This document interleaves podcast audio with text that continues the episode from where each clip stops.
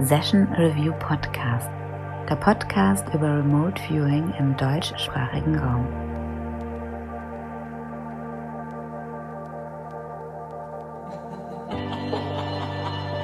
Hier besprechen wir unsere Erfahrungen mit Remote Viewing und allem, was dazugehört. Kritik und Vorschläge bitte an sessionreviewpodcast at gmail.com.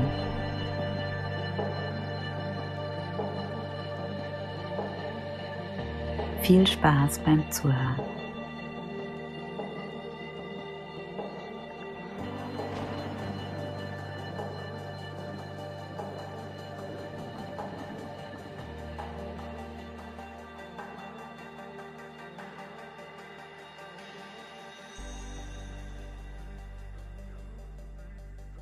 Willkommen bei Serpo, dem Session Review Podcast. Heute zu Gast Markus Weber, Abo von Bergmann und Sabine Sobotnik. Und unsere Moderatorin ist heute Daniela Bruckner. Hallo. Hallo! Hallo. Hallihallo! Und heute, heute wird mal zur Abwechslung auch Markus interviewt. Das bin ich. Äh, möchtet ihr mal ähm, erzählen, wo er zurzeit steht äh, bei euren Projekten? Ich sitze gerade vor einem Computer, von dem her stehe ich nicht. Okay. ja, Abo, du hast ja ich ein. sitze im Schlafmantel. Ja, ich sitze auch gerade vor dem Computer und höre euch zu. Okay, und wo, wo sitzt ihr bei euren Projekten? Momentan ähm, habe ich ein bisschen Pause gemacht mit Remote Viewing. Ähm, ich bin auch momentan etwas projektlos. Hm, Hab zwar viele Ideen, aber man kennt ja das Problem bei Remote Viewing, Leute zu finden, die auch Zeit haben zu viewen oder zu monitoren. So hinkt das alles ein bisschen hinterher bei, bei mir. Ja, und die auch ein bisschen kompetent sind, die so ein bisschen drauf haben. Yeah, Zwecks Tasking, zwecks Monitoring, zwecks Viewing. genau. Und was wären da eure Wunschprojekte? Also ich ähm, habe ja vor, wann war das ja, einen Monat, eine Gruppe initiiert, eben aus dieser ähm, ARBO-Gruppe. Und da haben wir schon spannende Projekte jetzt abgeliefert, aber noch nicht öffentlichkeitstauglich, ähm, YouTube-mäßig getunt.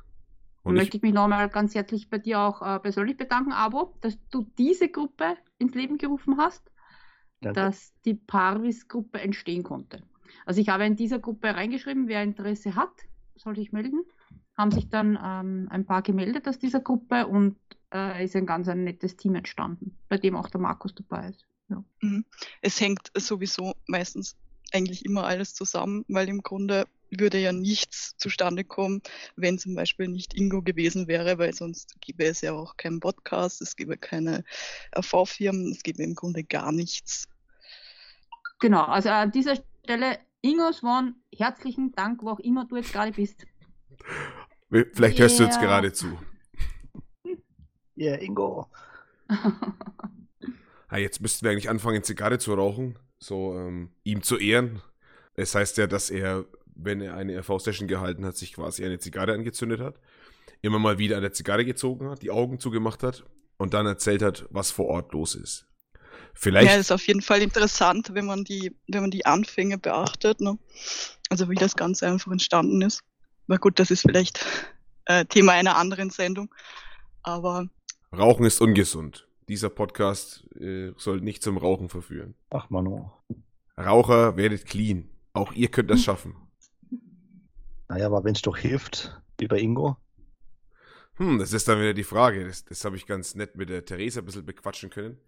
Bei dem Pavis-Interview, weil sie ja mit Hypnose zu tun hat und noch ein bisschen was über Suggestionen erzählt hat. Und da ist halt die Frage, musst du wirklich rauchen für Remote Viewing? Brauchst du wirklich das CRV-Protokoll zum Remote Viewing? Ja, das ist ja immer, wie man, ähm, da geht es auch um, ja, wie man sich selbst ähm, konditioniert hat. Ne? Das, das ist in meinen Augen eine Konditionierung. Ja. Ich brauche ähm, die Koordinaten, ich brauche äh, meinen Stift oder eben nicht, ja? wie man es erlernt hat und wie man es konditioniert hat. Und wenn man die Zigarre danach konditioniert hat, wird das so bleiben. Hm? Ja, es, Ähm. gibt ja, es gibt ja mehrere Arten von Remote Viewing. Natürlich das THV-Protokoll, wie Ingo das entwickelt hat, mit Paul Schmidt und anderen. Ähm, und dann gibt es natürlich noch das EAV-Protokoll, das da vor CAV war, wo man praktisch noch keine Protokolle in dem Sinne hatte. Ja, das war einfach ein gemütliches Zurücklehnen, sich entspannen, den Kopf frei machen und dann irgendwas beschreiben, was am Tage ist. Die Frage ist ja auch, ob die Entwicklung, also die Remote-Führung bis jetzt genommen hat. Ne? Ob das zum Beispiel von Ingo selbst, äh, müsste man vielleicht führen, ob das überhaupt so gewollt gewesen ist, äh, dass es jetzt so wurde, wie es ist im Endeffekt. Ne? Weil es wurde ja durchaus auch bei den ganzen Sachen viel verschleppt, was vielleicht gar nicht so war, wie man es jetzt als CAV-Protokoll kennt, weil es ja dort auch ein anderes war. Ja, es würde mich auch interessieren, was Ingo dazu sagen würde. Es, viele Leute haben ja vom alten Militär das Protokoll, äh, als es in die Öffentlichkeit kam, ähm, ihre eigene Marke, Marke drauf gesetzt, ein bisschen anders gemacht. Mhm. Oder für die Allgemeinheit vereinfacht. Oder wie Lynn Buchanan, eigentlich das Protokoll von Ingo übernommen, aber einfach die Sachen umbenannt. Anstatt äh, AOLs, also Analytic Overlay, eben Stray Cats, also streunende Katzen draus gemacht. Okay. Also ich ja. denke, dass das Protokoll, das wir jetzt haben in CAV, das ist so genial. Ähm, dass jetzt eben in der Parvis-Gruppe kommen wir drauf, äh, wegen einem Tasking oder äh, dieses oder jenes, da geht es dann schon in die Tiefe. Es ist einfach gut, ja, das Protokoll. Und, und ich hätte jetzt, und ich bin immer eine Abkürzerin, ich hätte noch nichts gefunden, was es abzukürzen geben würde. Hm, ja, unser, C, unser, unser ERV-Versuch, Sabine, der war doch eigentlich nicht schlecht.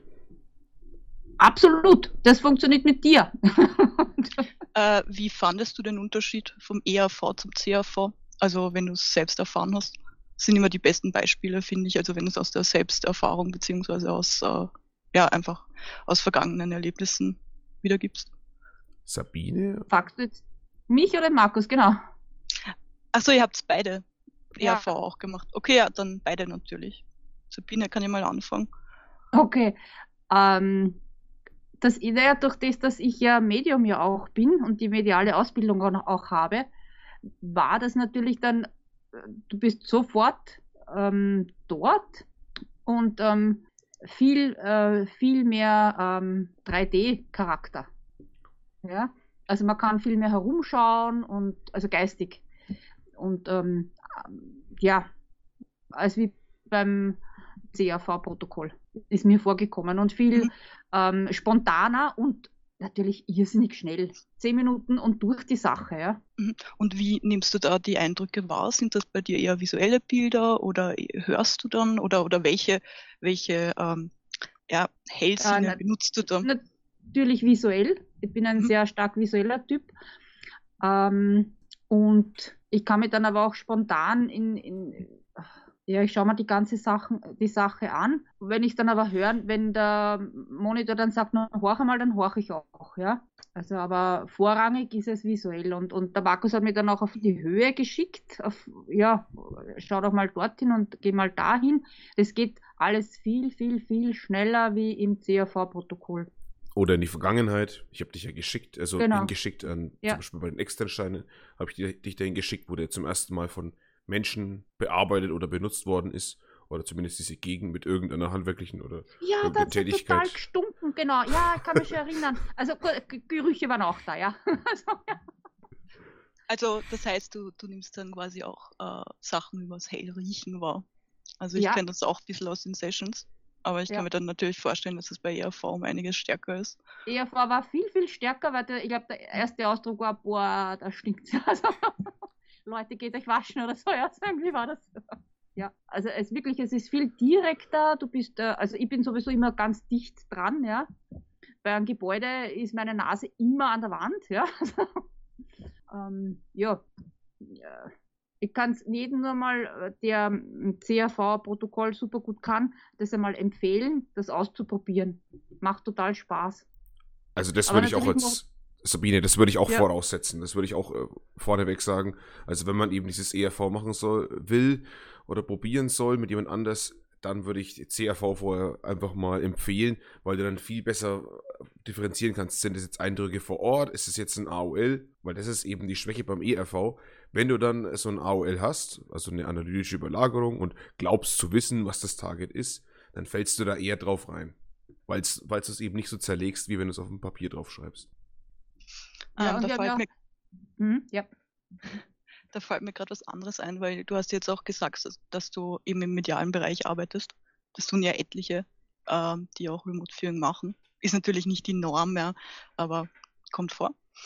Also wenn du wissen möchtest, wie ich das ERV wahrgenommen habe, bei mir war das zum Teil so, also mhm. am Anfang sind sehr flache Daten, ich, ich nenne es einfach mal eindimensional, diese fünf Sinne, die eben dann kommen, äh, hören, riechen, schmecken, Farben, Oberfläche, Gerüche, Geräusche, Dimensionen, dimensionale Eindrücke.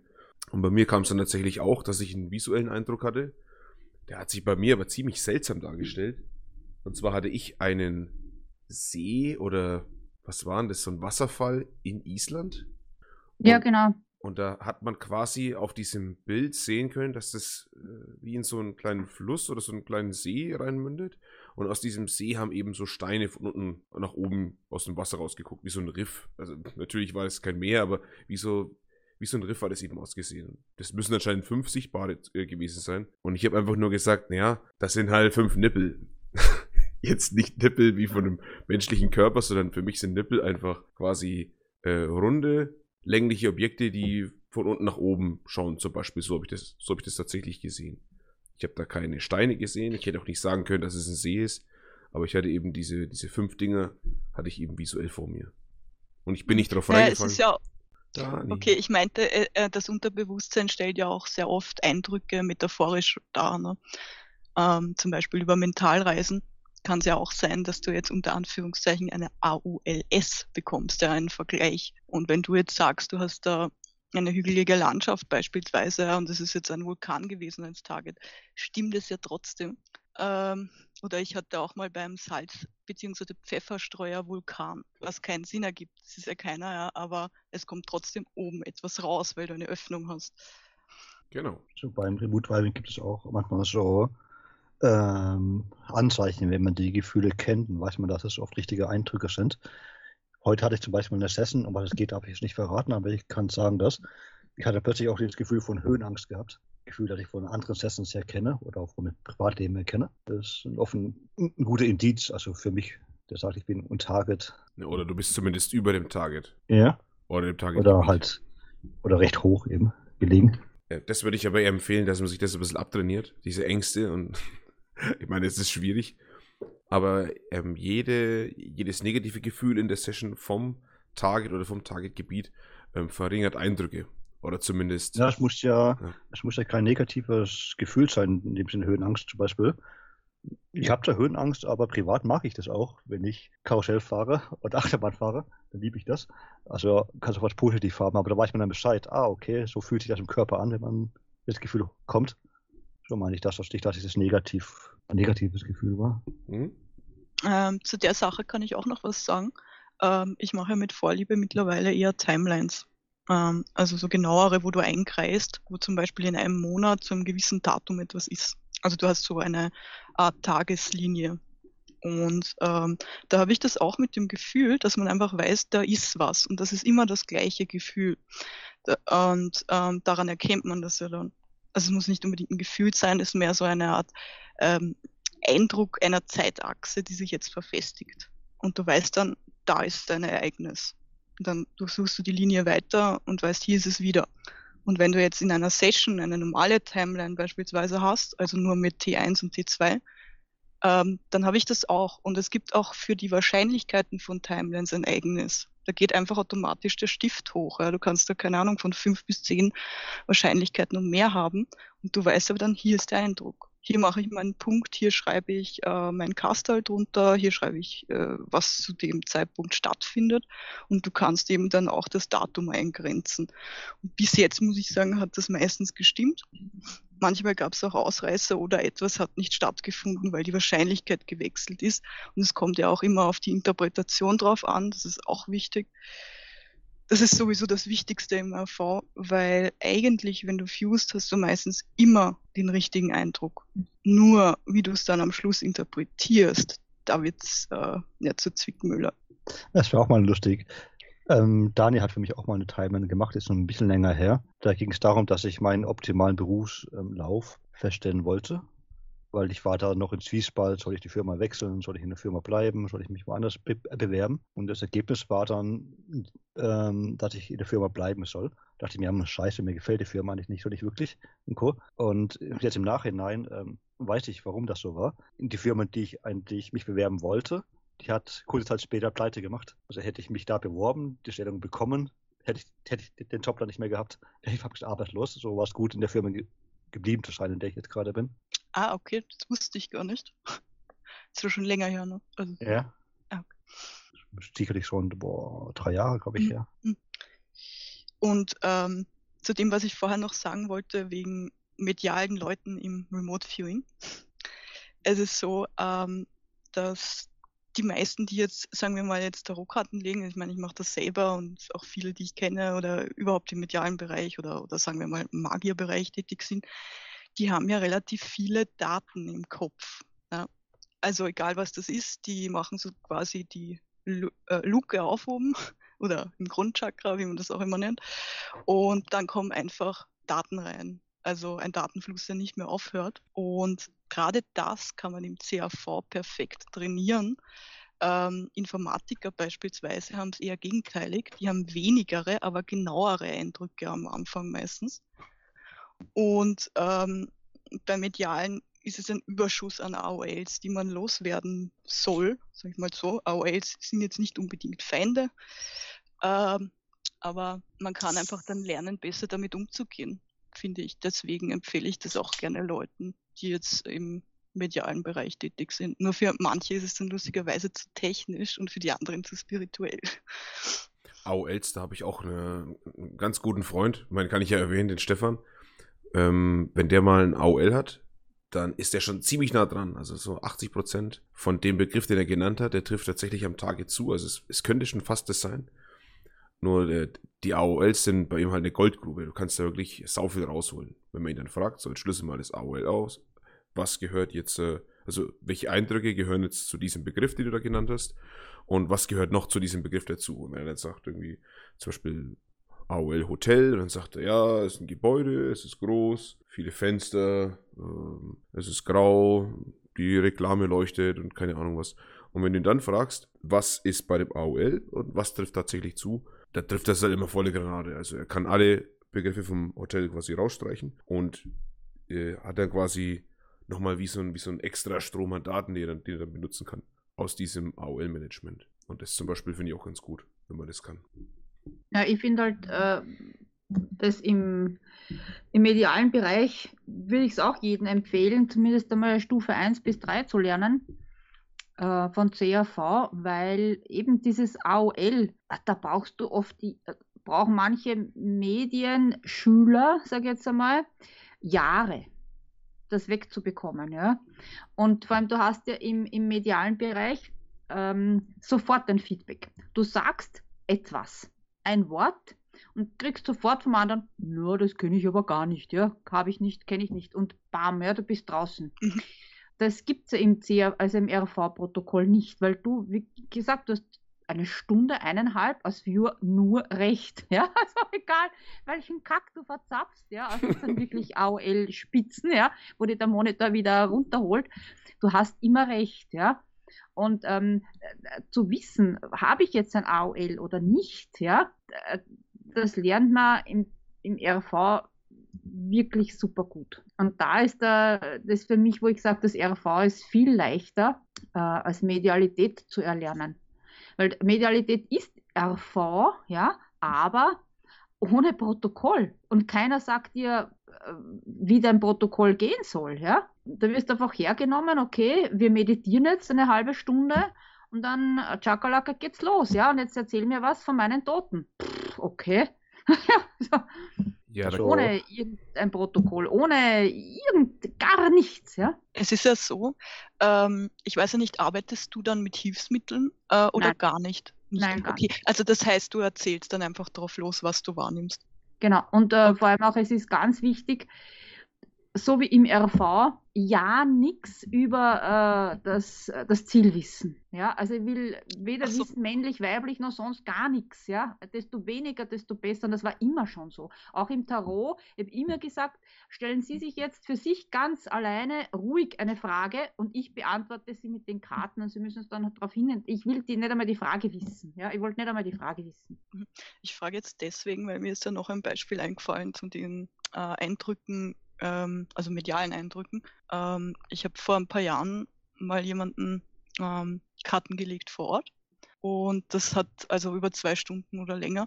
Und es war halt dann so, dass der Raum relativ leer eingerichtet war. Ne? Also man hat jetzt keine Störfaktoren oder so gehabt. Und auf einmal habe ich ein Bild gesehen von jemandem, der ein Asthmagerät benutzt. Also so richtig visuell. Und ich mhm. dachte mir halt so, so ein Blödsinn, ne? soll ich das jetzt sagen? Es ergibt überhaupt keinen Sinn. Äh, also ich hatte das noch nie damals beim Kartenlegen. Ja. Dachte mir so, naja, egal. Ach so, ich, ich sehe da gerade einen Mann, den du kennst, mit einem Asthmagerät. Ja, und dann kam eben raus, dass die einen Mann mit einem Asthmagerät kannte und der hatte auch mit der Legung zu tun. Ja. Das sind diese, äh, diese Eindrücke in drei Sekunden, die wichtigsten Eindrücke, was du ja auch immer vorlernst. Dass du genau. sozusagen, genau. also die nimmst du als erstes kommt Genau, also auch im Medialen, alles, was kommt, raus damit, ja. Äh, man lernt dann sehr wohl, äh, sich richtig auszudrücken, ja. Also wir hatten da äh, ganz am Beginn eine Kollegin, die hat mir gesagt, also sie sieht eine Frau mit, mit einem, was war das, mit einem Kanarienvogel. Puh, ich konnte keinen Kanarienvogel. Ja, meine Tante hatte einen Papagei, ja. Und da, wenn die dich auf den Kanarienvogel schickt, hab, ich habe niemals auf die Tante gedacht, ja. Also man lernt das aber mhm. dann zu sagen, ja, eine Frau mit einem Vogel, ja. Also, also Frau, ja. Dann ergibt Weil sonst gleich mehr. wird das Gegenüber niemals, äh, aber das lernt man im, im, im medialen Bereich dann, ja.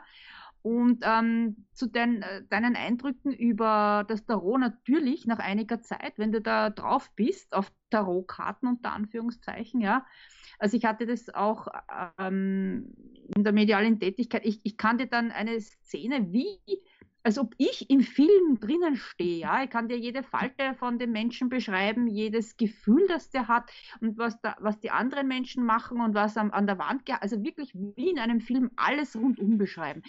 Äh, da ist man dann, das hatte ich in RV oder ERV auch noch nicht. Das ist dann ganz extrem, da ist man dann ganz extrem drinnen. Cool. Ja, vor allem kann es auch passieren, wenn man mit ähm, Leuten, also eher vor Ort, ähm, da habe ich es öfters gehabt, vor allem wenn du halt empathisch äh, beziehungsweise sehr viel spiegelst, ich nenne es mal so, äh, kann es ihm sehr leicht passieren, dass man nach einer Zeit der andere ist komplett. Und, ähm, das auch, aber auch, du nimmst dir auch seine unbewussten Dinge wahr. Ja, ja. Und, und die, die sagst du ihm dann aber. Ne? Die sagst du ihm und das ist dann was Neues für ihn weil das war mir noch gar nicht in seinem Bewusstsein drinnen. Ne? Aber ja, wie gesagt, das geht vor Ort gut und ich kenne ähm, RV ja erst seit Corona-Zeiten und ich habe auch RV noch nie live mit jemandem face-to-face gemacht. Dann wird's mal Zeit. ja, genau.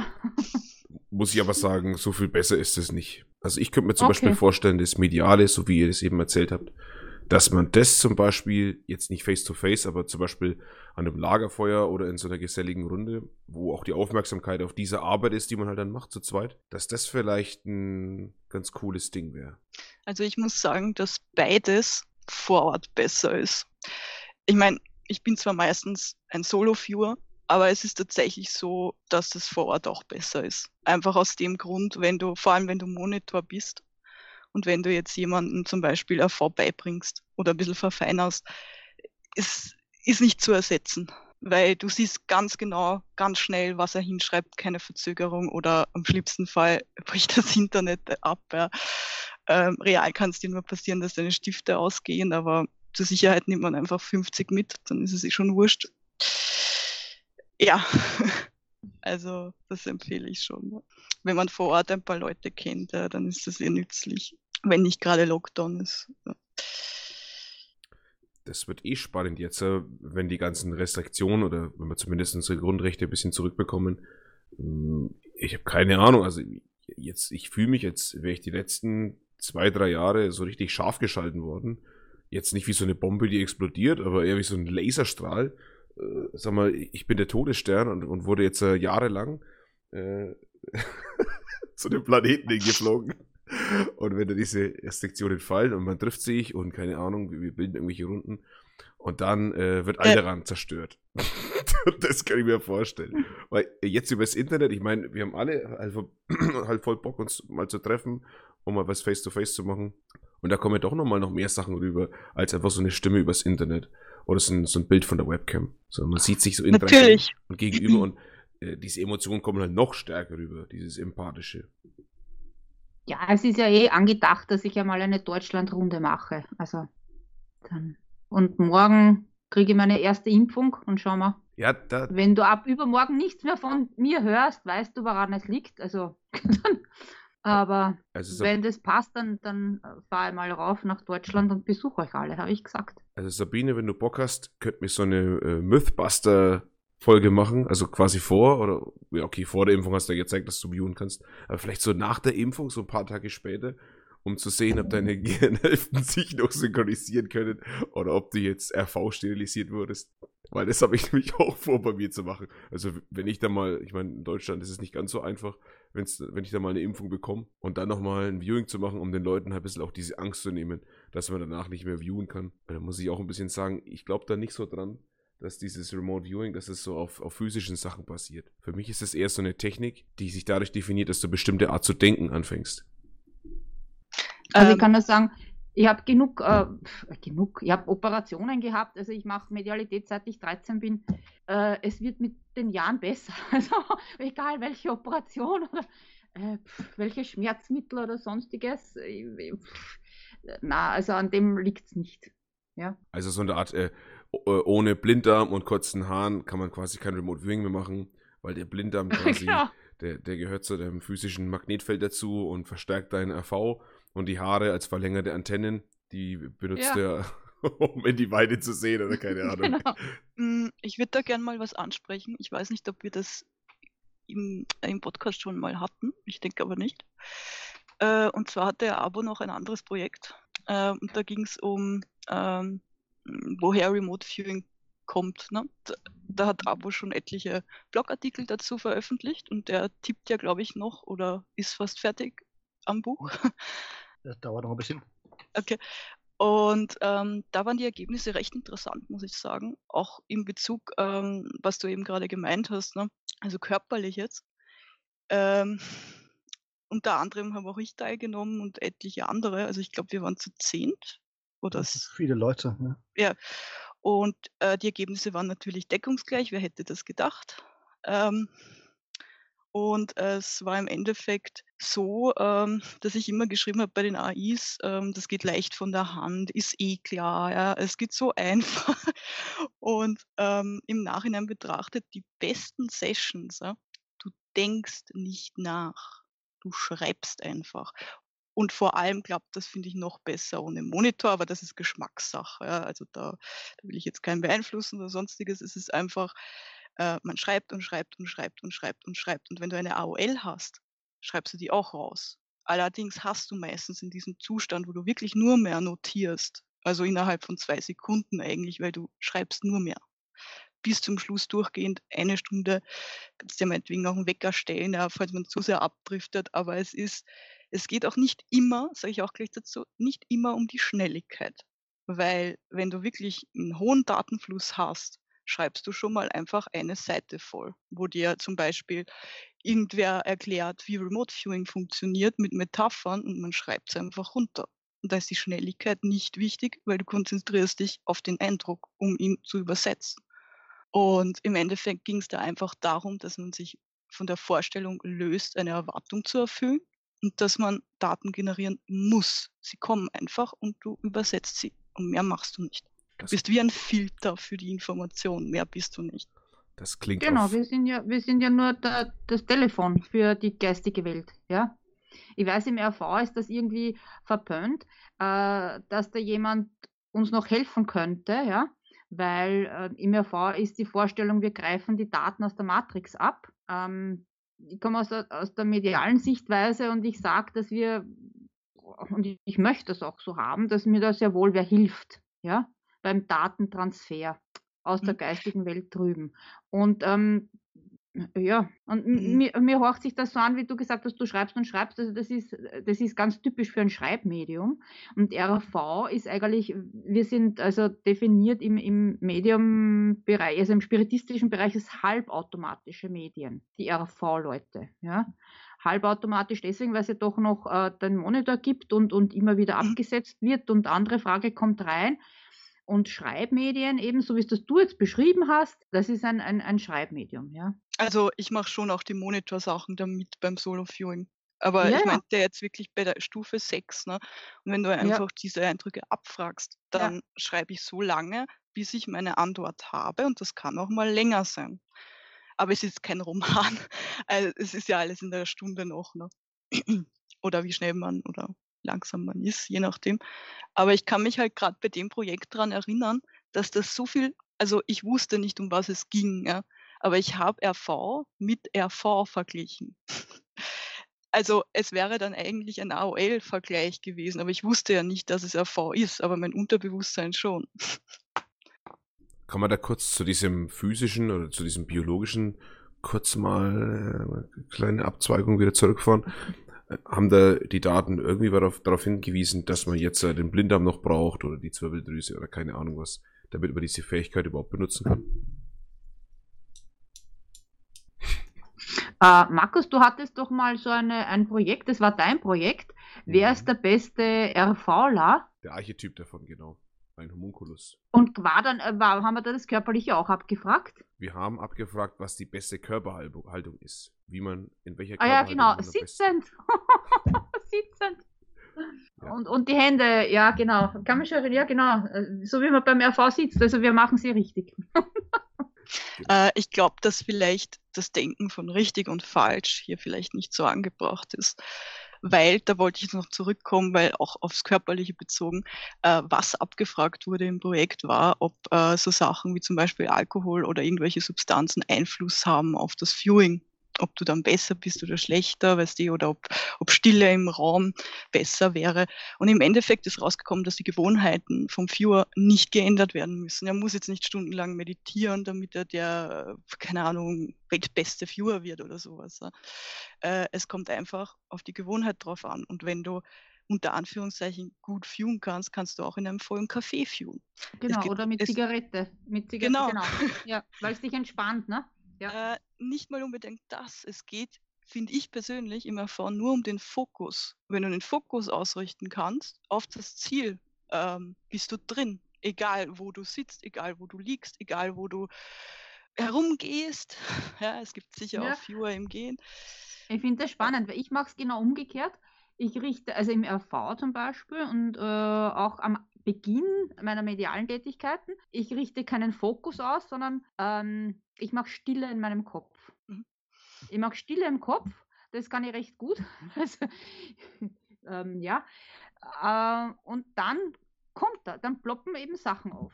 Genau, und ich wollte noch zur äh, Weltanschauung oder Matrixanschauung was sagen, weil du vorhin meintest, dass äh, die meisten Führer sagen, dass sie Daten abgreifen aus der Matrix. Ne?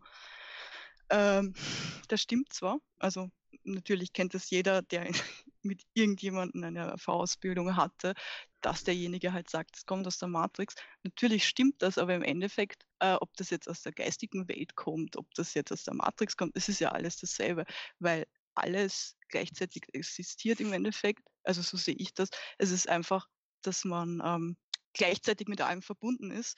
Das heißt, wenn, wenn du zum Beispiel jetzt ein Target hättest, ja, sagen wir mal Rotkäppchen, ne? ähm, das kann eine Märchenfigur sein, das kann eine Filmfigur sein, aus einer Realverfilmung, aus einem Disney-Film, aus einem Wikipedia-Artikel. Es kommt darauf an, wie du es definierst. Oder du kannst auch den Archetyp viewen plötzlich. Ja. Es kommt einfach darauf an, wo du zugreifst und was dein Unterbewusstsein gesehen hat. Weil du kannst zum Beispiel, würdest du jetzt die Evolution viewen, kann es dir passieren, dass du in einem Biologiebuch landest. Absolut. Ne? Wenn dich der, der Tasker dorthin schickt, da kommt jetzt wieder auf, aufs richtige Tasking an. Wo, wo schicke ich die Leute hin? Mm, nicht unbedingt. Das stimmt Na? zwar, ja, äh, da gebe ich dir recht. Also wenn du jetzt sagst, zum Beispiel äh, Evolution, äh, also ich hatte das Target mal, da hieß es, äh, stammen wir von Affen ab. Mhm. Weiß nicht mehr, wer mir das gegeben hat. Es war halt so, dass da tauchte eben tatsächlich bei mir das Bild von einem Biologiebuch aus der Schule damals auf, das ich gelesen habe. Also das war exakt dieses Buch. Und das Interessante war halt, also visuell jetzt, ne? Ähm, allerdings hatte der das ja nicht definiert. Hätte er es jetzt definiert, dann das stimmt schon, dann liegt es am Tasker. Allerdings äh, greifst du trotzdem auf den Source vorrangig zu, den du kennst. Und erst danach gehst du irgendwo anders hin. Aber das kann man, denke ich, auch einstellen. Also wenn du jetzt dir selber suggerierst, dass du immer am selben also dass du direkt vom Ziel fused, wo du auch sein sollst. Ja, das kannst du dir äh, affirmieren mit Suggestionen oder, oder Subliminals oder sonstigen Techniken. Ähm, dann stimmt es natürlich wieder. Also, ja. Okay. Na eben, und da, da meine ich jetzt, da ist der Unterschied.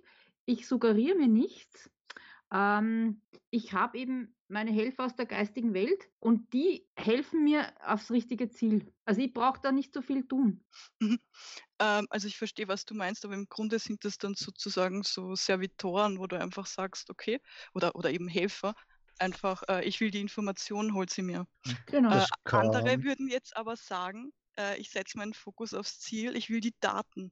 Und ähm, im Projekt selber kam, glaube ich, auch was mit Helfer vor, oder? Genau, das wollte ich gerade sagen, da kam auch etwas vor. In dem Moment, in dem ein praktisch und Target kommt oder besser sich die Tür öffnet zum Target, wenn man da durchgeht, dann kamen Entitäten auf die eventuell einen dahin begleiten zum Targetgebiet. Damit kann ich noch nichts persönlich damit anfangen, was das genau bedeutet. Aber auf jeden Fall haben das mehrere Viewer geschildert. ja, ist spannend. Aber äh, aus medialer Sicht ist es so. Ja, also ähm, die Magier haben dann natürlich noch mehr die Torwächter und und und. Aber in medialer Sicht ähm, geht es wirklich viel leichter, wenn man äh, ein, zwei Mal seinen Kontakt zu seinem, wie soll ich jetzt sagen, Schutzhelfer, geistigen Helfer, wie auch immer man das nennt, diese Energie, ja, äh, wenn man die gemacht hat, dann ist man mehr, noch einmal mehr stärker in der Sache drinnen, ja. Da muss ich jetzt dann fragen, Sabine, oder wenn du jetzt medial aktiv bist, ähm, du vielleicht mit den Helfern arbeitest, du machst den Kopf vorher leer, wie gut ist dein Erinnerungsvermögen daran, was du gesagt hast? Gar nicht. Das ist ja das Schlimme. Und das habe ich in RV dann auch oft, ja. Ich lese das zwar, ja, und dann kann ich mich erinnern, eben, und Gott sei Dank ist das zum Nachlesen da, ja. Aber äh, bei, bei Medialität, äh, bei manchen, äh, da horche ich mir selbst beim Sprechen zu und denke mir, was war das jetzt für ein Wort? Woher hast du das gehabt? Ja? Noch nie gekannt. Und während ich das so weiterdenke, spricht der Mund weiter. Ja? Also okay, das, das ist Medialität, ja. Also das mm, kenne ich, kenn ich ein wenig äh, bei physikalischen Tages ähm, hatte ich das mal, dass man auf einmal Formeln aus dem Nichts beschreibt oder, genau. oder Bilder zeichnet von Physikbüchern. Genau, so. genau. Und du denkst da ganz still bei dir hinten drinnen, oh, da, ja, also, was soll denn das? Ja, genau, und währenddessen schreibt eben die Hand weiter oder mhm. redet der Mund weiter, ja. ja. Ja, aber daran merkst du auch, dass du dann einfach, wie man so schön sagt, on target oder im Flow bist. Also genau. sollte man dann auch nicht unterbrechen, natürlich. Ja, ja. Und da kommt wieder das Problem auf, man braucht ja die Bardynamik, ne? also beim Monitor Viewer. Und mir ist mal aufgefallen, wenn man so in dem Flow ist, ne? und dann grätscht der Monitor rein da würde ich am liebsten durch den Monitor springen und weiß nicht. Es geht halt Was nicht. Für Monitore hattest du? Oje, oje. Viele. Aber es ist einfach so, dass, dass man, ähm, da wird man einfach im Flow unterbrochen.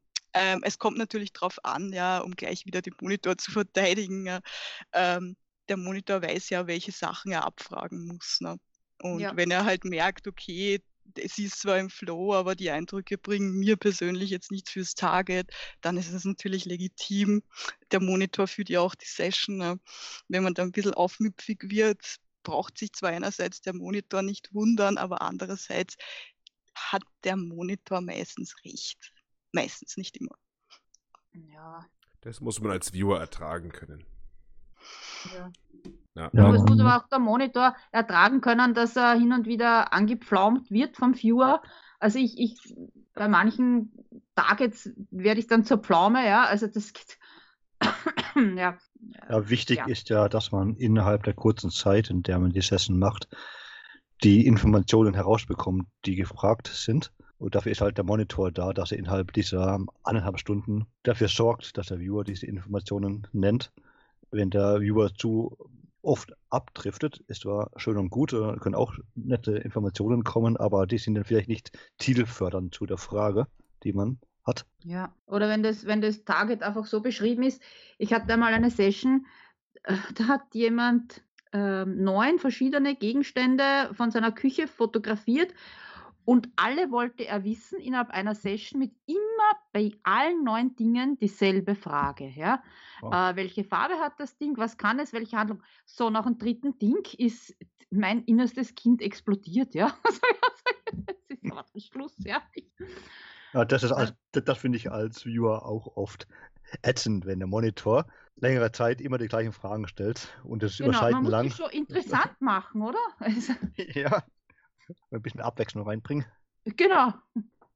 Genau, das muss man dann natürlich mit dem jeweiligen Monitor dann ja besprechen. Aber ich verstehe, warum man das macht. Ich habe den Markus auch mal genervt bei, bei einem Target, wo ich ihn, glaube ich, sieben verschiedene Personen abgefragt habe und immer dasselbe. Und das ist halt, ähm, Meinst Ja, du das aber- Katzenviewing?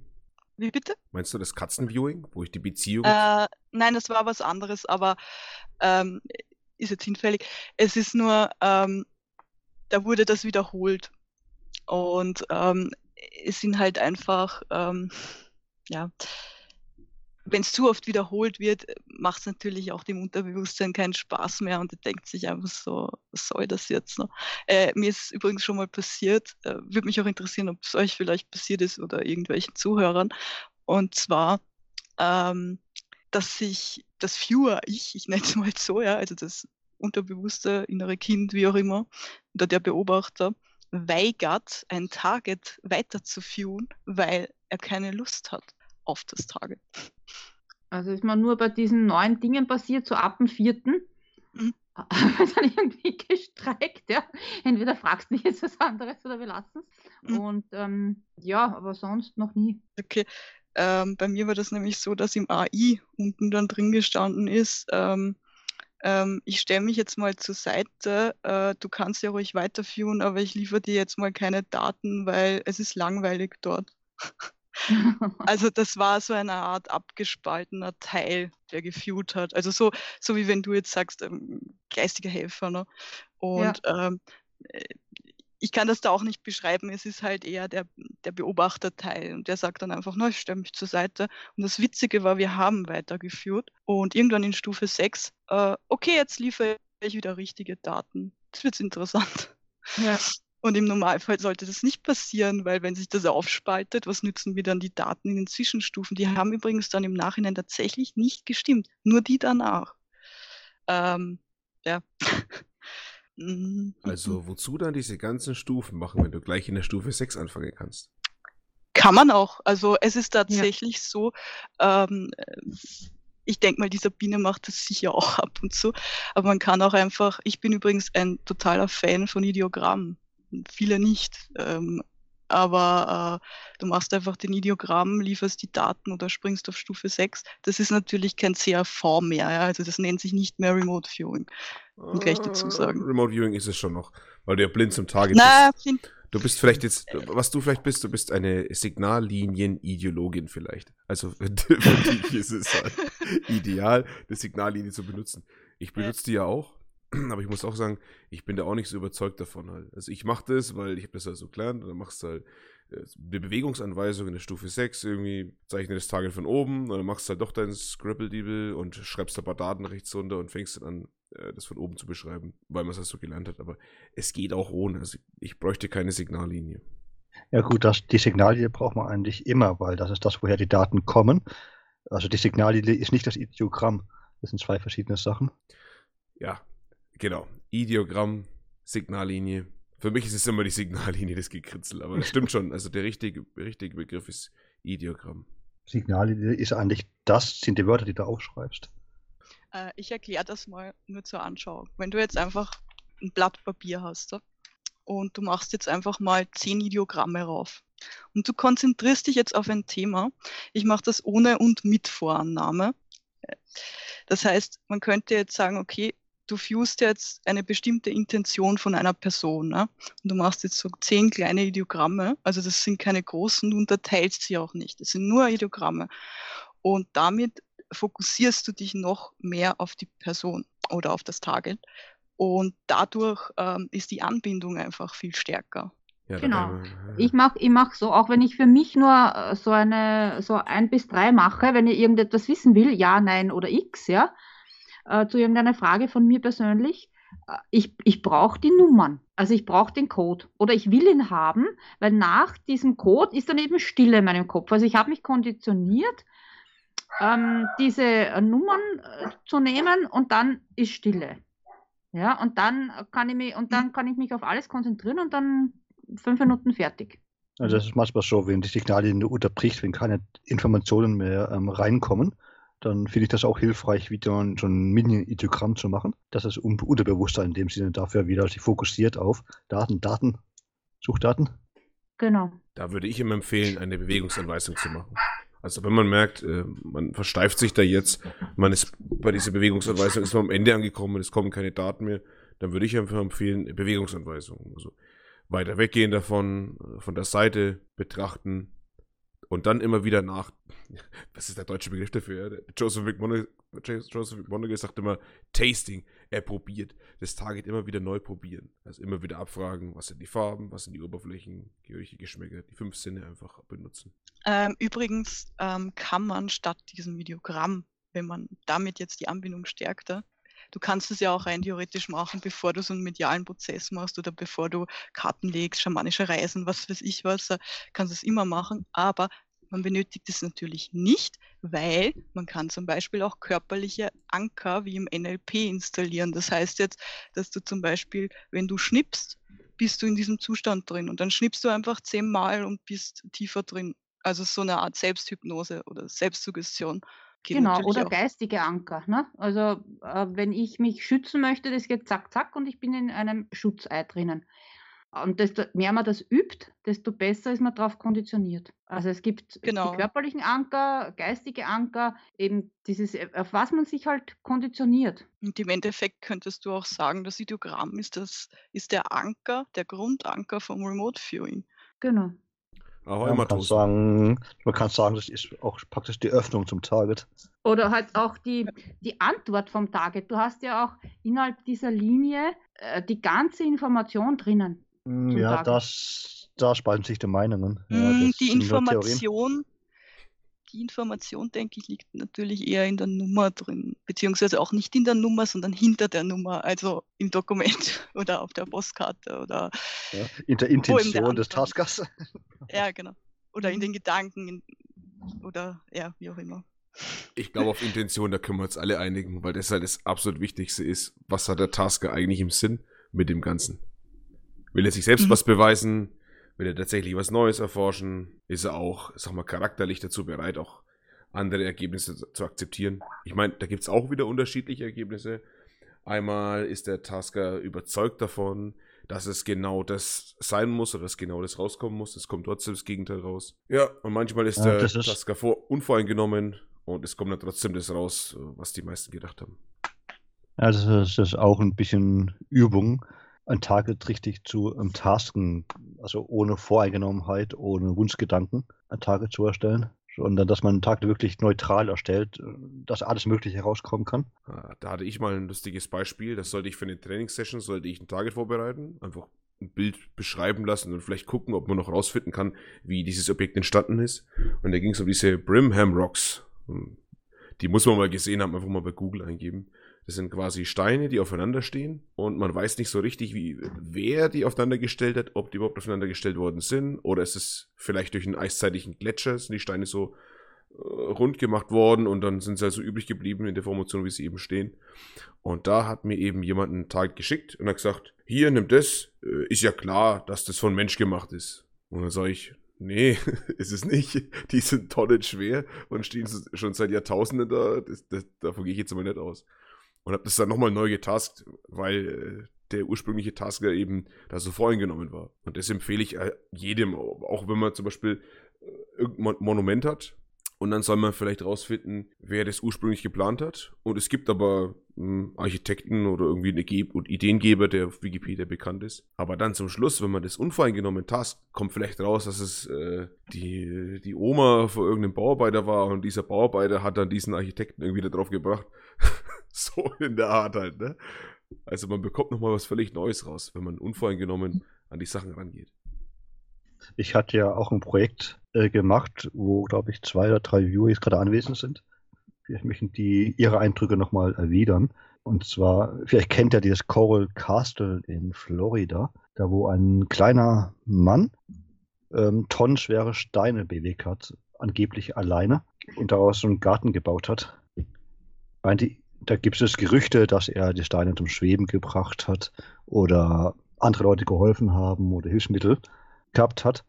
Aber es gibt halt keinerlei Beweise, wie er das jetzt geschafft haben sollte. Und das wollte ich per Remote Viewing aufklären. Und habe ich als Tasker darauf Acht gegeben, dass ich im Tasking nicht vorgebe, was das Ergebnis sein könnte, sondern ich versuche, was kommt, was reinkommt, das kommt rein. Genau, also wir haben ja dieses Projekt gemacht. Ich war da auch Viewer dabei. Und was ich mitgenommen habe, war, dass es dieser Mann gemacht hat, dass das ein altes Wissen war und dass es nicht immer konnte. Und ähm, das habe ich spannend gefunden, weil vielleicht war das der Grund, warum es dann nicht Cora Publikum gemacht hat. Ja, also keine Ahnung. Ja, das war auf jeden Fall ein sehr interessantes Projekt. Bei mir in der Session, es war sehr magisch, will ich es einfach mal so nennen. Und das hat mich als Viewer ein bisschen verwundert, weil ich selber eigentlich nie so magische Sachen beschreibe. Ich habe vielleicht einmal so eine verzauberte Statue beschreiben dürfen, aber sonst ist Magie, also auch so halt Remote Viewing äh, für mich ein bisschen fern vom, vom Alltag. Leider, ich würde es gern besser kennen, aber kam noch nicht dazu, mich da richtig zu informieren. Und bei mir kamen eben sehr magische Eindrücke, will ich es einfach mal sagen. Und ich konnte aus meiner Session heraus, konnte ich nicht sagen, äh, oder nicht zu 100% sagen, dass es alles nur durch irgendwelche Apparaturen gemacht worden ist, sondern tatsächlich irgendwelche bisschen magische Sachen. Ja, irgend, irgendwelche Energien waren schon dabei. Also das auf jeden Fall. Das ist, glaube ich, bei allen Sessions rausgekommen, dass da schon eine so andere Energie auch dabei war. Aber das ist jetzt halt schwierig jetzt. Aber wie viele Sessions waren es insgesamt? Um, das muss ich nochmal nachgucken. Neun? Ich glaube, so viele waren das nicht, oder? Mal schauen, wer hat alles mitgemacht? Eins, zwei, drei, vier, fünf, sechs, sieben. Sieben. Ich muss sagen, wie ich dann Monitor war und Theresa gemonitort habe, da ging es dann nur noch um Magie und irgendwelche Geistwesen, die rumfliegen. Und das, ich habe mich ein bisschen gefühlt bei den Ghostbusters. Also die hat es wirklich nochmal extremer beschrieben als ich. Die hat einfach einen besseren Zugang dazu gehabt. Und äh, das hat mich schon ein bisschen beeindruckt, weil ich, ich habe schon darauf geachtet, dass sie hier keine OLs schiebt und dass man sie auch ein bisschen verwirrt äh, während der Session. Aber die hat halt immer solche magischen Sachen beschrieben, wo mir dann selber ein bisschen mul mulmig wurde dabei. Aber wie ist dir dann beim Auswerten gegangen, Abo? Weil wenn du nicht, wenn du, sagen wir, diese Energie ja nicht kennst, die er benutzt hat, hm? wie kannst du dann äh, beim Auswerten erkennen, äh, was ist für dich äh, das, das Resümee beim, vom Auswerten gewesen? Was ist für ich, dich äh, unten, unten unterm Strich rausgekommen? Ich mache ja beim Auswerten praktisch eine Tabelle, wo ich alles aufschreibe, was die Viewer geschrieben haben und es miteinander, miteinander vergleiche und eine Strichliste machen, mache, was kommt am häufigsten vor, was am wenigsten vor. Deswegen kann ich davon ausgehen, dass das, was die Viewer am häufigsten beschreiben, auch dann das deutlichste ist. Ja, aber was ist, was ist für dich rausgekommen? Äh, hat der Mann das gemacht oder hat er gezaubert oder äh, pff, weiß ich nicht. Hat das mit Apparaturen gemacht? Was, was ist für, was glaubst du, ist, ist rausgekommen? Ich denke, laut anhand des Sessions, dass Magie weniger dabei war.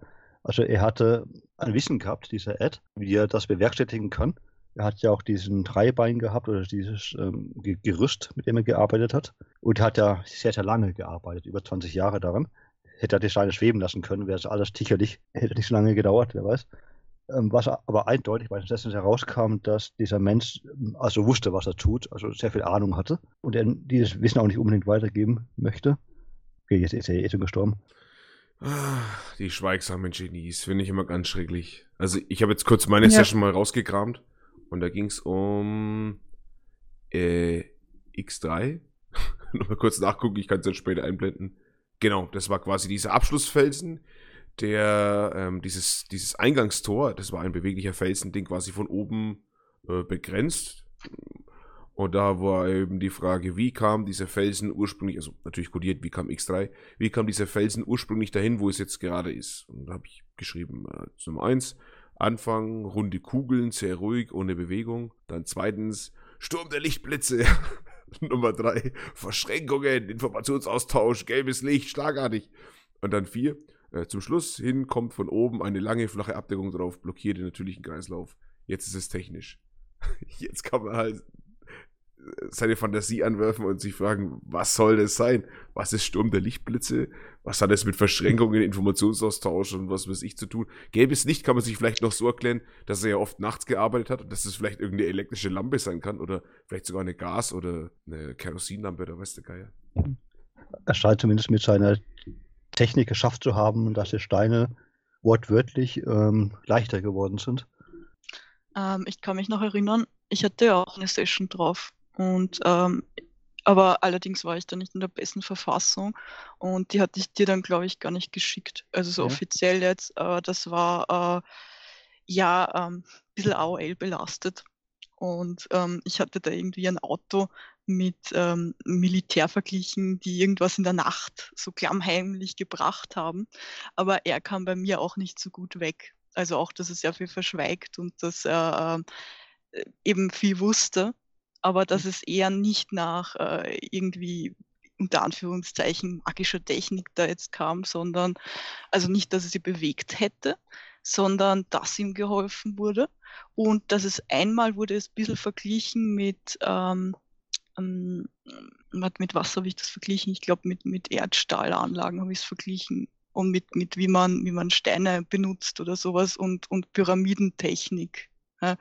Nur äh, ich glaube, entweder war das sowieso schon Abdriften, aber es war im Endeffekt sowas, dass ähm, äh, ja, dass es für mich eher nicht, ähm, ja, eher gefaked wirkte. Also dass er zwar was wusste, aber ähm, eher ja, gelogen hat im Grunde.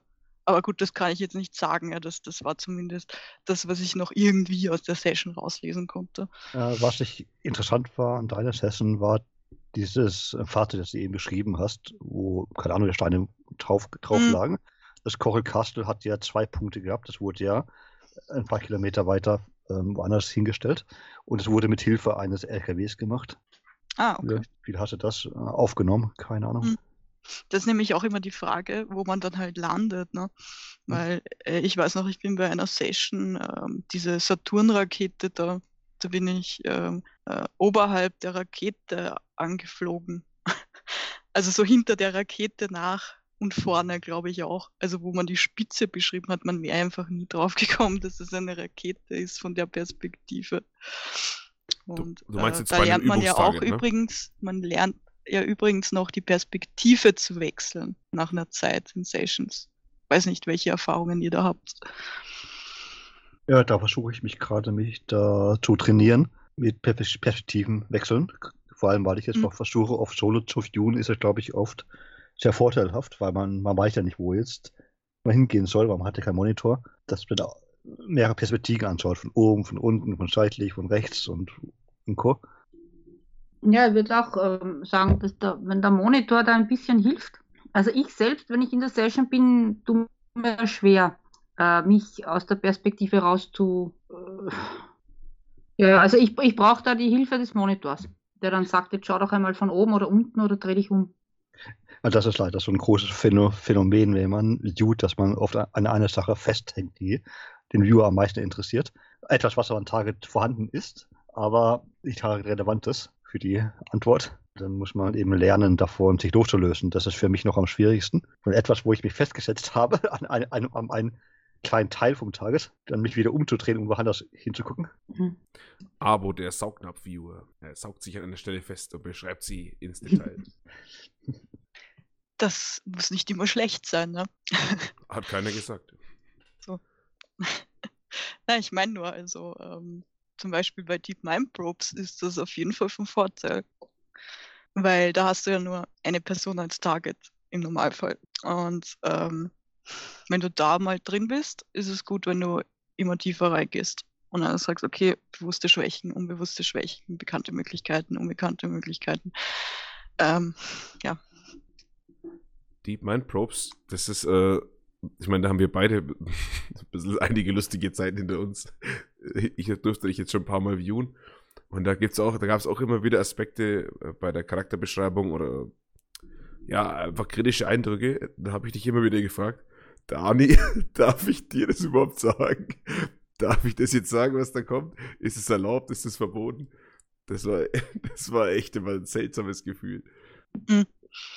Naja, das ist klar, weil du ja auch in gewisser Weise, es kommt jetzt drauf an, wer das ist. Ich meine, wenn man sich selber viewen lässt, ist ja eh wurscht aber wenn du jetzt andere Personen da hast, bei Aufträgen beispielsweise, ähm, dringst du ja gewisserweise die ähm, ja, Privatsphäre dann ein. Aber mir ist mal aufgefallen, wenn du jetzt jemanden viewst und bei den Schwächen bist und dass das der sowieso nicht will, egal ob der jetzt viewt oder nicht, dann kriegst du eh nicht so viele Eindrücke.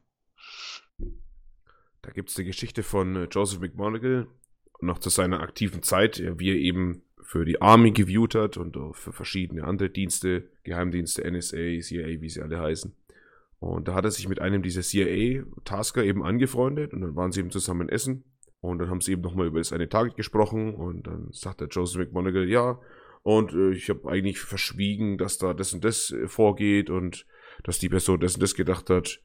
Und ähm, ich habe das nicht reingeschrieben, weil das geht euch nichts an. und da war der so sauer, dieser Agent, und hat ihn aufgefordert, dass er das noch nachträglich reinschreiben soll. Und er hat sich dann geweigert und hat ihm gemeint, naja, das hat halt, es, war, es hat nicht zur Aufgabenbeschreibung dazu gehört.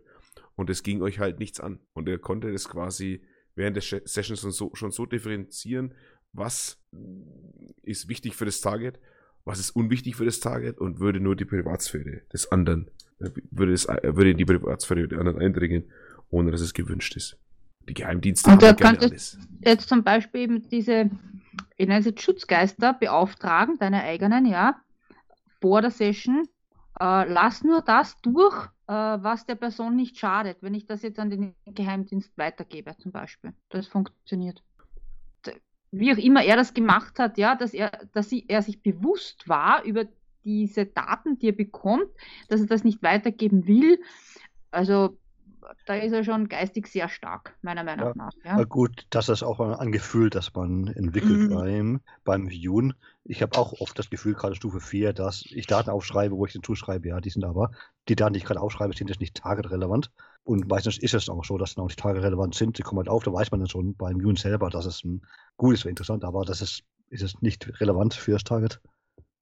Ähm, da muss ich dazu sagen, nach einer Zeit, vor allem bei Deep Mind Probes, ähm, in Stufe 6, äh, also bei mir ist es so, ich kriege die Eindrücke vorher, bevor ich sie hinschreibe oder gleichzeitig. Das heißt, wenn du jetzt zum Beispiel reinkriegst, bewusste Schwächen, äh, keine Ahnung, kann nicht rechnen und die Person will das jetzt nicht, dass es dasteht und dann, das merkst du. Und nehmen wir mal an, der Monitor kennt diese Person ne? oder wer da auch immer zuschaut weil er was rausfinden will über die oder so. Und, und äh, die, also die Person, die man führt, will das nicht. Ähm, dann kann man als Viewer noch entscheiden, will ich es hinschreiben oder nicht. Und ja, wenn du den Eindruck da hast, Mund löst ihn einfach auf. Ach ja, so. okay, aber ah, okay, ich, ich spreche dabei, ja, das ist das. Mhm. Ja. Nein, nein, man kann es auch mit, mit dem mhm. Sprechen mhm. stoppen, aber ich weiß, was du meinst. Ähm, das ist einfach, dass du gleich die Information rausschießt, äh, so, ja, weil genau weißt du, was du dann nämlich für einen Rezeptionstypen noch drin hast? Also weißt du, also die, die Typen, wo du führen kannst. Ähm, du hast das Talent, dass du quasi komplett abdriften kannst. Genau. Komplett auf mediale, passive Wahrnehmung. Ähm, das schaffe ich zum Beispiel nicht so stark, weil äh, mein Verstand mein Monitor ist und den will ich auch nicht weggeben. Also nicht, also wenn ich alleine viewe, vor allem nicht. Mhm. Und das heißt, der sortiert es aus wie so ein Filter, dann legt es zur Seite. Das macht halt dann normalerweise der Monitor eigentlich. Und ähm, es kommt halt darauf an, in welche Richtung du die Rezeptionstypen ausbildest. Äh, also worin deine Stärken liegen. Ja. Und ähm, ja, äh, das ist aber eh gut. Also vor allem, wenn du so stark loslassen kannst und dass du sagst, okay, du vertraust jetzt einfach drauf, dass du das Richtige schreibst ähm, dann wird das auch so sein. Und das mit der Erinnerung unterstreicht das ja noch. Ich meine, ich kann mich auch nicht immer erinnern, was ich schreibe oder so. Aber es ist, irgendwie kommt es mir vor, als ist man immer zu jeder Zeit mit jedem Target, das man jemals geführt hat, auf irgendeine Weise verbunden. Mhm. Wie seht ihr das? Hm. Also verbunden, hm, in dem Sinn nehme ich das jetzt auch so wahr, aber jetzt nicht wegen irgendeinem speziellen Target, sondern für mich kommt ja diese Verbundenheit eher daher, weil man eben so viel über Gefühle spricht. Man fragt sich so oft, was sind die Gefühle vor Ort? Mein, die eigenen AIs, wie empfinde ich, wie empfinde ich das Target? Wie fühle ich mich vor Ort? Also man spricht ständig über Gefühle. Und das ist halt doch äh, etwas sehr Intimes, würde ich jetzt einfach mal behaupten, äh, auch als Mann, dass man halt da über Gefühle spricht. Und ich denke, das ist, also das ist meiner Meinung nach so das verbindende Element. Man öffnet sich, man spricht über Gefühle und so kommt man eben einander ein bisschen näher. Ich glaube, das ist unterschiedlich bei mir, welche Tages man viewt. Wenn es äh, welche Targets sind, wo ich persönlich keine Beziehung drauf habe, dann ist es mir relativ egal. Aber wenn ich das Tages mache von einer Person zum Beispiel, die ich dann kenne, dann ist die Beziehung natürlich dann im Target stärker oder auch danach. Wenn ich jetzt irgendwie ein Gebäude, keine Ahnung, wo in Amerika viewe, wo ich keine Beziehung drauf habe, dann ist ein normales Target, das habe ich keine Emotionen oder so darüber. Nicht wirklich.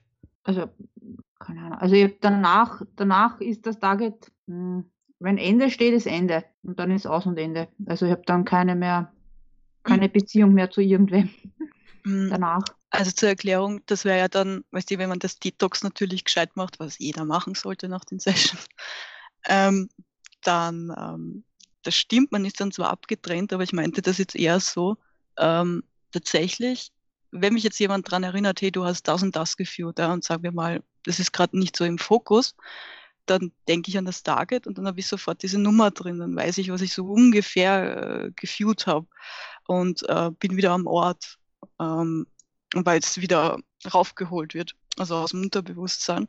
Und ähm, ich glaube so richtig, also man detoxt sich schon, aber ich glaube trotzdem, dass man irgendwie trotzdem noch verbunden ist damit. Auch wenn es nur sehr leicht ist.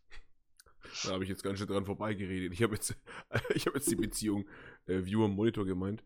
Aber ich weiß schon, was Ach du meinst. so. Ich weiß jetzt, was du meinst. Du meinst jetzt quasi vor Ort an dem Target, wenn dir jemand sagt, ey, du hast doch damals super dieses Auto beschrieben und dann kann man selbst wieder so ein bisschen so sich zurückerinnern und erinnert sich, ja, wie hat sich das damals in der, in der Session angefühlt und dann kommen die Daten quasi so, so ein bisschen wieder frisch rein und sind dann wieder lebendig. Das hast du jetzt gemeint, ne?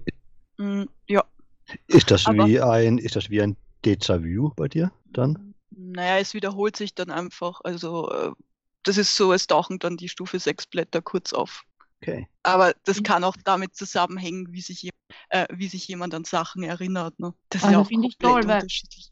Ich habe keine Erinnerung. Wenn es mich fragt, pff, keine Ahnung, äh, sage dann, les mal nach, ja. Also les mal, was habe ich geschrieben? Äh, aber witzigerweise beim Kartenlegen oder, oder Energiestrukturen erklären, das vergesse ich nach einer Mhm. Zeit. Beim Remote Viewing eher nicht. Also, wie gesagt, womit das zusammenhängt, weiß ich nicht. Also da ist sowieso jeder extremst individuell, weil so wie wie wie es beim Schamanismus, glaube ich, sagen, dass man eher die Stärken fördert. Ne? So ist das Ja. hier ja auch. Und äh, also beim Remote Viewing und äh, es ist einfach jeder individuell aufgebaut. Es ist einfach so. Und ähm, deswegen kann man auch nicht sagen, wie, wie erinnert sich jemand. Äh, ich sag bloß das Beispiel hypervisuelles Gedächtnis, fotografisches Gedächtnis oder du hast äh, gar nichts, was du dir vorstellen kannst, also auch Fantasie oder sowas. Äh, dann rufst du das vielleicht mit irgendeinem körperlichen Anker hoch. Ich weiß es nicht. Äh, Ja, möglicherweise erinnerst du dich so gut, weil du schreibst dabei. Und beim äh, Tarotkartenlegen sprichst du ja nur drüber und siehst das. Also an das kann ich mir schon, also ich wieder erinnere mich an die Bilder vom Tarotkartenlegen Mhm. schon hin und wieder. Mhm. Da ist die Karten neben der gelegen und so weiter. Ja, also das, das funktioniert bei mir zum Beispiel wieder ganz gut. Da spannend. Aber gerade das mit, ich, ich habe das glaube ich hier auch schon mal beim Interview damals erwähnt, aber was ich halt so interessant finde, das sind die Archetypen von den Rezeptionstypen, weil da gibt es ja unzählige. Und hättest du wirklich einfach mal zehn Leute mit so richtig ausgeprägten äh, Rezeptionstypen, zum Beispiel Zahlen, Tiere, Namen, das wäre perfekt, ne? Kommt leider selten vor. Du meinst, alle zehn wären dann der perfekte Viewer? So in etwa, ja. Ja, Kannst du dir dein X-Men-Team zusammensetzen? So in etwa. Da muss ich sagen, das ist dann auch wieder ein bisschen schwierig, wenn du so Rezeptionstypen hast, weil da bist du nämlich versucht, die nur bei Sachen einzusetzen, wo du von ausgehst, dass da diese Sachen vorhanden sind. Also diesen Tierviewer, den würdest Mhm. du halt dann einsetzen, wenn du denkst, dass da ein Tier ist, oder wenn du weißt, dass da ein Tier ist. Aber eigentlich soll es ja andersrum sein. Eigentlich willst du ja wissen, was ist denn eigentlich vor Ort? Und willst quasi jemanden hinschicken, der keine, der keine Schwächen hat. Von dem her halt. Also tatsächlich, es gibt, äh, also, na, äh, Viewer ohne Schwächen gibt's nicht und ohne Stärken auch nicht. Und den perfekten Viewer wird's so auch nicht geben. Also, dass der jetzt alle Rezeptionstypen hätte. Man kennt ja nicht mal alle. Ich glaube, da gibt's ja über 60, 70 oder so, die man kennt. Ähm, also ja, aber ich weiß schon, was du meinst. Es kann ja im Endeffekt eh jeder alles viewen, wenn man es genau nimmt, ja, mit Training. Es gibt aber wieder sicher Sachen, die manche Viewer einfach nicht wahrnehmen können. Also irgendwelche Oberflächen oder Gerüche. Kommt halt drauf an. Aber manche Leute haben ja auch äh, bei den normalen Sinne Schwächen. Zum Beispiel, der eine sieht besser als der andere, der eine hat dann eine Brille, der, oder ein Hörgerät, was weiß ich was da. Ähm, der andere hört aber super gut und kann Frequenzen hören äh, von Handys oder sowas. Und diese Stärken übertragen sich aber dann auch meistens beim Viewen. Aber du kannst auch Stärken haben im Viewing, die du real nicht hast. Das ist ja das Interessante. Wie, wie Ele Elektrogeräte ausschalten während, während dem Viewen. Zum Beispiel. Ja. Ja, das finde ich heiß. Also habt ihr da schon mal was erlebt? Ja, so wurde mir erzählt, dass es ma manchmal Phänomene auftauchen können, wenn ich viewe. Wie das bei dem Monitor das Licht blinkt. Und wie das bei euch? Und dazu möchte ich noch gerne was anderes erklären, weil es ist ja auch so, ähm, das, das ist sicher auch schon in irgendwelchen Podcasts gesagt worden, ja, aber du beeinflusst ja auch das Zielgebiet und umgekehrt. Ähm, das bedeutet, dass du jederzeit jetzt eingreifen könntest. Ähm, beispielsweise, gib mein Beispiel, ähm, du weißt jetzt, dass eine bewusste Stärke von jemandem Mathematik ist. Aber sagen wir mal, du schreibst jetzt extra unter bewusste Schwächen Mathematik bei ihm rein, mit Absicht, was man natürlich nicht machen sollte. Aber das geht auch, dann beeinflusst du das Target. Oh, Und da muss man aufpassen, weil das Ja. ist dann eine bewusste Manipulation vom Target. Das ginge dann in Stufe 7 rein. ja, da muss man aufpassen, ja. Du kannst auch die Timelines als Stufe 7 benutzen. Du kannst alles als Stufe 7 benutzen. Und da wird es halt gefährlich. Gefährlich. Bei, Würde das dann der Monitor sagen? Schreibt da mal hin, keine Ahnung was, ja? Wenn er ein sehr korrupter Monitor wäre, wohl schon. Aber ich meine, ich habe sowas noch nie erlebt in dem Kontext. Jetzt ist mir nur gerade eingefallen. Also man kann halt sehr viel Blödsinn auch damit anstellen, wo man dann aufpassen muss. Also, Ja. also, also normalerweise erkennt man sowas Ja, ja, Ähm, klar. beim Viewen. Das, ups, nee, das will ich nicht, da will ich nicht rein. Mm, Ja, wobei, wenn du jetzt äh, Anfänger hättest, die View, ne, und da sagt der Monitor irgendwas, die würden das sicher machen. Mhm, Und deswegen würde ich auch nie empfehlen, ähm, wenn man die, die Leute nicht so gut kennt und die sagen jetzt bei Stufe 7 macht das und das zum Beispiel. Nüpp. Also ich hatte jetzt vom, vom, das ist jetzt eine ähnliche Thematik, fällt mir jetzt gerade ein. Beim Tarot hatte ich, ähm, also ich kann ja auch am Anfang was unbewusst, aber Profiling, ja. Wenn Mhm. jemand vor mir sitzt, äh, kann ich dir sagen, dieses, kann ich dir schon sehr viel über einen Menschen erzählen, ja, ohne dass der noch jemals seinen Mund aufgemacht hat. Und ähm, wenn ich dann aber Karten gelegt habe, habe ich nur das gesagt, was die Karten mir gezeigt haben. Ja, und nichts Mhm. Manipulierendes. Weil es, ich hatte mal wirklich auch daran gedacht, weil ich habe ja auch einmal Geld dafür genommen fürs Kartenlegen. Mhm. Ähm, naja, wenn ich jetzt sage, kommen Sie in einer Woche wieder, ja, dann gibt es mehr Geld. Ne? Und da wurde in der Sekunde, war also wirklich, das war nur ein, ein Blitz, aber das hat wirklich äh, gewirkt. Wenn ich das mache, kann ich nichts mehr, äh, Ah. ähm, habe ich keine Medialität mehr. Ich weiß nicht, äh, Mm. funktioniert das bei RV auch so oder kann man da bewusst manipulieren, wie man will und, und das funktioniert alles? Oder Es kommt natürlich drauf an. Ähm, ich nehme mal an, dass gewisse Sachen sowieso nicht gehen. Ja. Ähm, auch es kommt ja auch sehr stark auf die Glaubenssätze drauf an. Ne? Also wären wir jetzt im Gebiet vom Manifestieren, aber wenn du jetzt sagst, das geht bei dir, dann kann sich da jeder rumspielen. Ja? Aber wenn du jetzt sagst, das geht nicht bei dir, geht's nicht. Es Ja, hat rein mit genau. den Glaubenssätzen zu tun. äh, Und das ist auch beim Remote Viewing wichtig. Wenn du jetzt zum Beispiel sagst, deine Targets liefern immer guten, also gute Taten, ne? ähm, dann wird das irgendwann auch so sein, weil du sagst, es ist so. Ähm, ja. Also es kommt halt auf die, auf den Fokus, Willenskraftsetzung drauf an.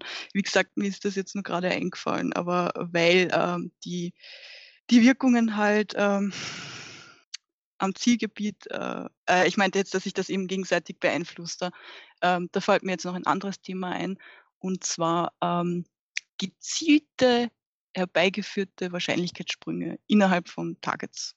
Ähm, das kann man machen und ist auch nichts Schlimmes. Also das heißt, dass du ähm, dir einfach eine Timeline raussuchst und schaust, wo ist deine beste Wahrscheinlichkeit, um irgendein Ziel zu erreichen, was du halt vorhast, in deiner eigenen Zukunft jetzt oder vom, vom, vom Auftraggeber, ähm, kannst du einfach sagen, okay, du switcht die Wahrscheinlichkeit.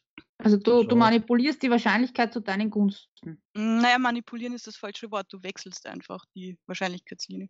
Ja, du meinst praktisch, wenn man jetzt eine Aufgabe gibt, so wie würde die Zukunft aussehen, wenn ich X mache, wie würde die Genau, Zukunft aussehen, ja, wenn ich Y mache. Genau, allerdings kann man natürlich auch neue Linien generieren. Das ist kein Problem. Wenn du jetzt einfach sagst, du willst noch in eine andere switchen, wo, wo du jetzt irgendwas erfüllt hast, was du willst, kannst du das machen. Nur ähm, mir ist halt mal aufgefallen, es gibt Punkte, die kann man nicht ändern, die kommen. Äh, da kann man sich jetzt drüber streiten, wieso. Ähm, so wie, also wenn du aus der geistigen Welt bist, also äh, zugreifst, sorry, ich bin schon etwas müde. Ich meinte jetzt, ähm, dann hast du ähm, ja sowas wie diesen, diesen, diesen Plan, nennen sie das, was die Seelenplan oder Mhm. Mhm. und es Ja, kann das, sein, erklärt, das, das erklärt ja auch Manfred ganz, ganz gut mit äh, schon Kometeneinschlag zum Beispiel, der passiert eben. Da kann man nicht sehr viel beeinflussen von der Erde aus. Aber was so im, im Umfeld passiert, ähm, das kann sich ja ständig, ständig ändern. ja, da kann man nämlich jetzt über den freien Willen diskutieren, wenn man möchte. Wie viel freien Willen hast du? Ähm, ich persönlich glaube eher, dass du ähm, ja, wie, wie nennen wir das jetzt, dass der freie Wille insofern da ist, dass du dich äh, jeden Tag zum Beispiel entscheiden kannst, stehe ich jetzt auf, stehe ich jetzt nicht auf, äh, gehe ich jetzt zur Arbeit, gehe ich jetzt nicht zur Arbeit. Aber ähm, der Punkt, der dann wichtig ist, der wird dir so oder so passieren. Das heißt, äh, wenn jetzt dein, deine Zukunft ist, dass du einen Koffer voller Geld vor der Haustür finden sollst, weil, weil keine Ahnung, weil das jetzt eben so ist, ähm, sagen wir mal legal, ja, es hat einfach jemand den Koffer vergessen und jetzt gehört er dir und du rennst raus. Ähm, würde das jetzt so oder so passieren, egal ob du zur Arbeit gehst oder nicht. Ja, aber dann kommt es darauf an, wie viel drinnen ist. Ob da jetzt 10 Euro oder 100.000 Euro drinnen sind. Schilling. genau das wurde dann im Seelenplan festgelegt. Du findest nur 10 Euro im Koffer, mein Lieber. Genau. Oder eine Million. Äh, Sind wir mal nett und er findet eine Million, weil sonst wäre Genau. das schon ein bisschen gemein. Also er findet jetzt eine Million und in der einen Wahrscheinlichkeit gibt er das als Finderlohn ab und sagt, äh, ich habe diese Kiste gefunden. Äh, und in der anderen behält er es und sein Ziel ist aber, dass er in der Karibik landen muss, ja, weil das halt so ist. Also, und Dani, wenn ich das jetzt so Ja, in der Karibik könnte auch mit der Karibianerin äh, enden. Also, oder? Ja, so. also O- und, Natürlich, genau, das meine ich. Weil wenn er es jetzt abgibt bei so einer äh, Finderstelle, ja, wird er kein Ja. Geld kriegen, sehen wir es realistisch. Das heißt, äh, er lernt vielleicht aber dort irgendeine Frau kennen, die eben aus der Genau. Karibik kommt, genau, und fährt genau, so hin. genau. Oder er hätte sich mit dem Geld geleistet, einen Flug dorthin mit, mit einem Corona-Test und dann ist er dort. Hm. Äh, ja. Oder, oder er findet, findet das Geld, weil das gerade die Person ist, die, keine Ahnung, bisschen Ahnung hat, keine Ahnung, der dann damit was aufbaut, eine Firma aufbaut, die dann in der Zukunft wichtig ist für die Menschheit. Wer weiß. Also, das ist schon ein bisschen so determiniert. Jetzt bringe ich es nicht raus. Ne?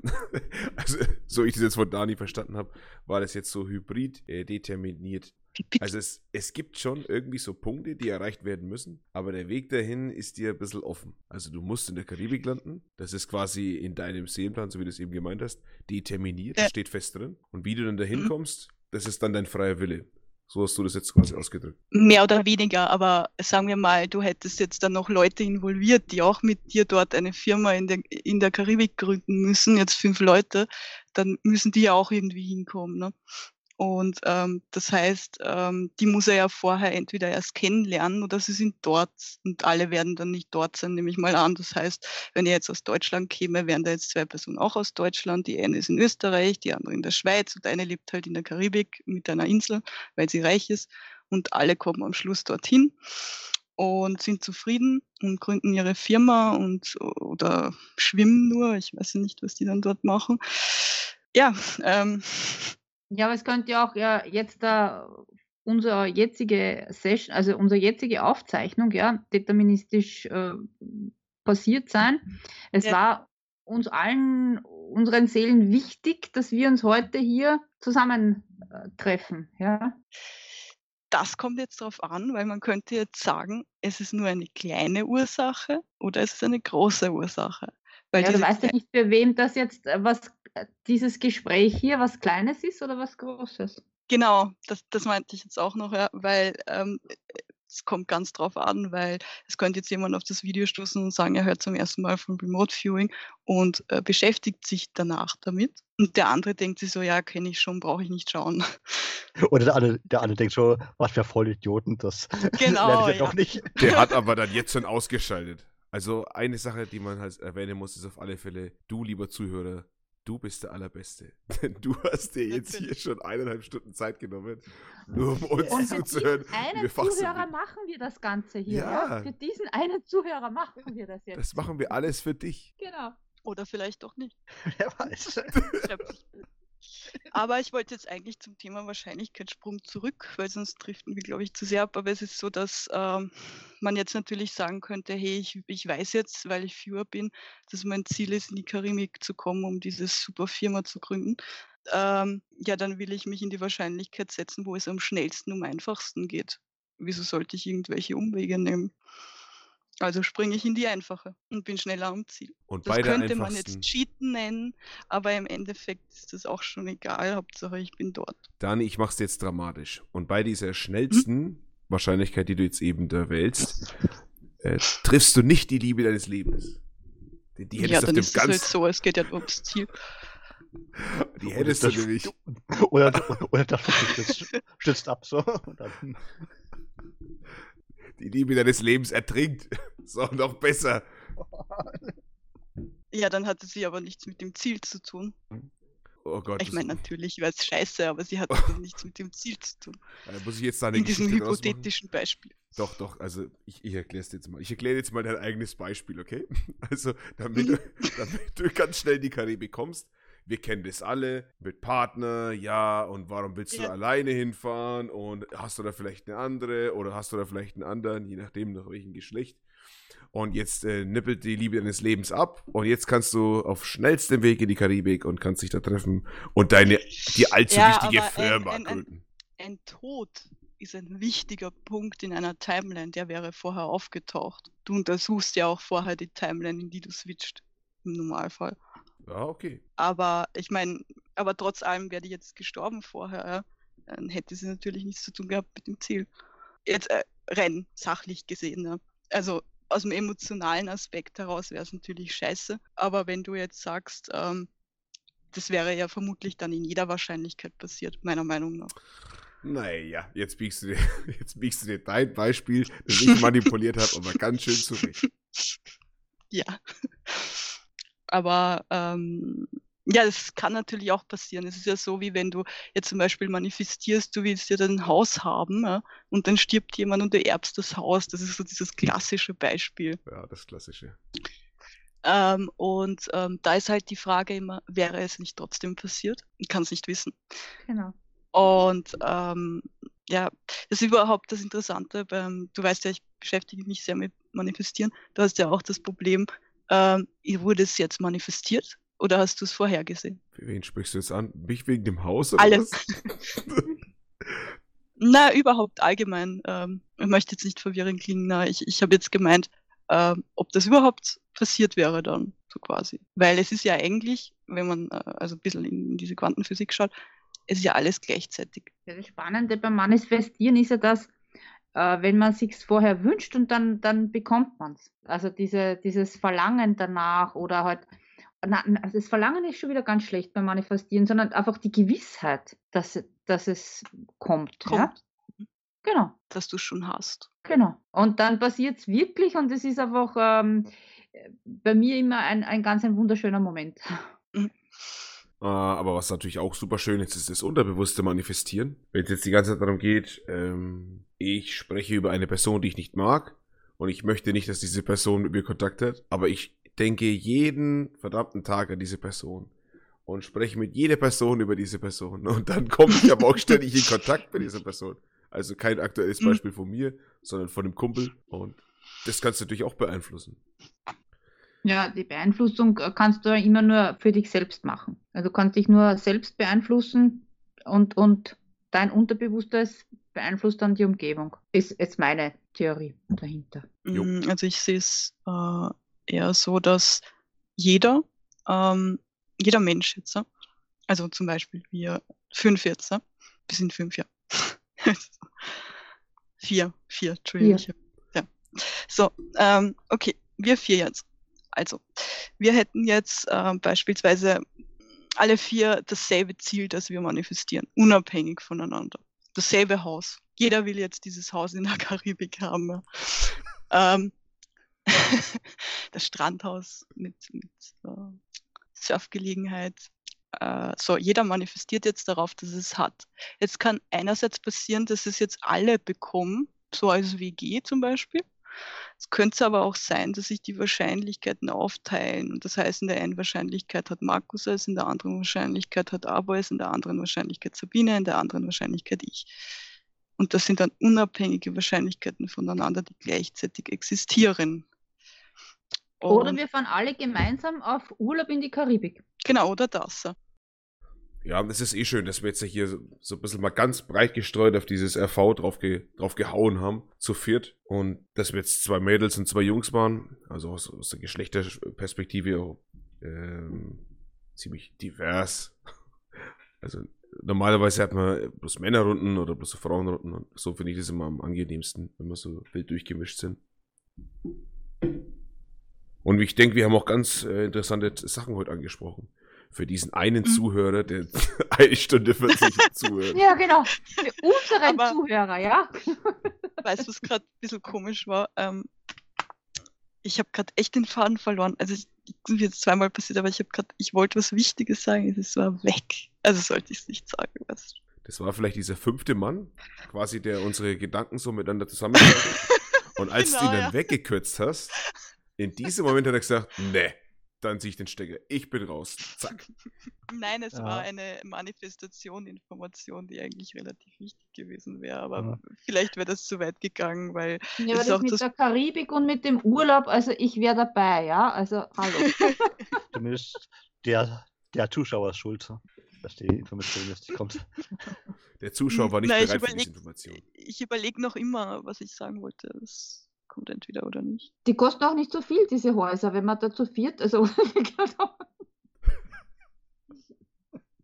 einmal Jamaika und Retour. Ah. Ja, an Urlaub denken wir irgendwie alle. Ich weiß schon. Gibt es einen guten Rum? Oh, ja. So viel Zucker, mhm. das macht bloß mhm. den Kopf schwer.